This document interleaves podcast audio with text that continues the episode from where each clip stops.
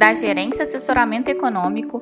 Esse é o seu Bebê Conexão Mercado, que traz para você as principais notícias e nossas análises do Brasil e do mundo. Bom dia, quarta-feira, dia 10 de janeiro de 2024. Eu sou Adriana Lima e vou apresentar um panorama sobre os principais mercados. No exterior, em sessão esvaziada de eventos e indicadores, mercados se ajustam ao movimento de ontem enquanto aguardam o CPI nos Estados Unidos.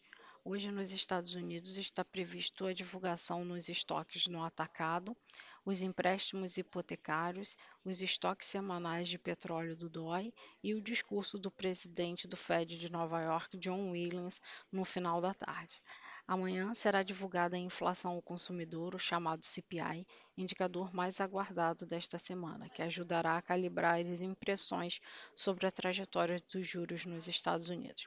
Na Europa, o vice-presidente do BCE, Luiz Guindos, disse que a zona do euro pode ter entrado em recessão no segundo semestre de 2023, que as perspectivas econômicas da região estão inclinadas para baixo e que o comportamento do crescimento está mais decepcionante. Já o presidente do BC de Portugal e também dirigente do BCE, Mário, Mário Centeno, disse que o momento de relaxar a política monetária da zona do euro está mais próximo do que o previsto e que precisam esperar até maio para tomar uma decisão. Outra dirigente do BCE, Isabel Schnabel, participará de uma sessão de perguntas e respostas da instituição nas redes sociais a partir das 11 horas. No Reino Unido, o presidente do Banco Central daquele país, Andrew Bailey, e mais uma outra dirigente conselheira irão apresentar o relatório de estabilidade financeira de dezembro ao Parlamento Britânico. Em relação às expectativas para o dia, dado que temos um dia sem eventos e indicadores irrelevantes a serem divulgados,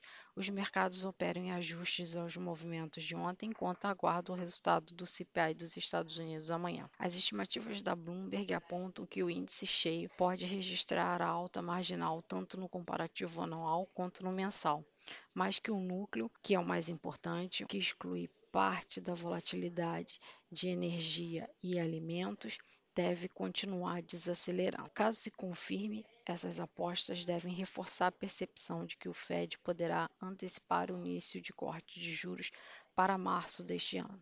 Nesse contexto, esperamos uma sessão volátil em que se deve prevalecer o dólar devolvendo parte dos ganhos de ontem e perdendo força em relação às moedas principais, mas se mantendo valorizado em relação às moedas emergentes. As taxas dos treasuries devem seguir em queda com os mercados confiantes na desaceleração do núcleo do CPI amanhã e as bolsas em alta, com a percepção de que será possível reduzir os juros nos Estados Unidos sem causar recessão na economia.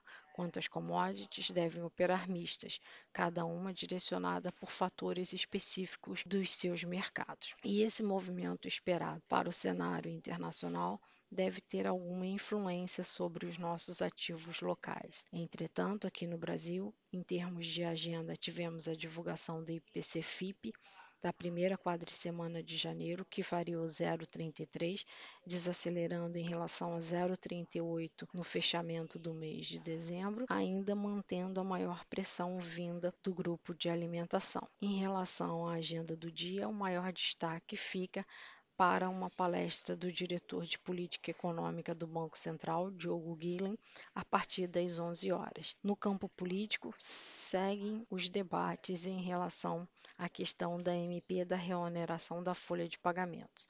Ontem, o presidente do Senado, Rodrigo Pacheco, se reuniu com algumas lideranças parlamentares, apesar da reunião ter sido esvaziada por conta do recesso parlamentar. Em relação ao debate sobre a medida provisória, ainda não há uma clareza dos trâmites, mas há uma expectativa de tentativa de acordos e soluções junto ao Ministério da Fazenda sobre o tema e que a medida provisória provavelmente não deverá ser devolvida ao Executivo, mas especula-se que os temas da medida provisória elas, eles podem ser, ser divididos em três temas e virar projetos de lei para que tenha uma tramitação no Congresso Nacional a partir do retorno do recesso parlamentar. Diante de tudo isso, num dia de agenda considerada também esvaziada e na expectativa da divulgação do IPCA de dezembro amanhã aqui no Brasil, esperamos que os mercados também operem de forma mista, com o dólar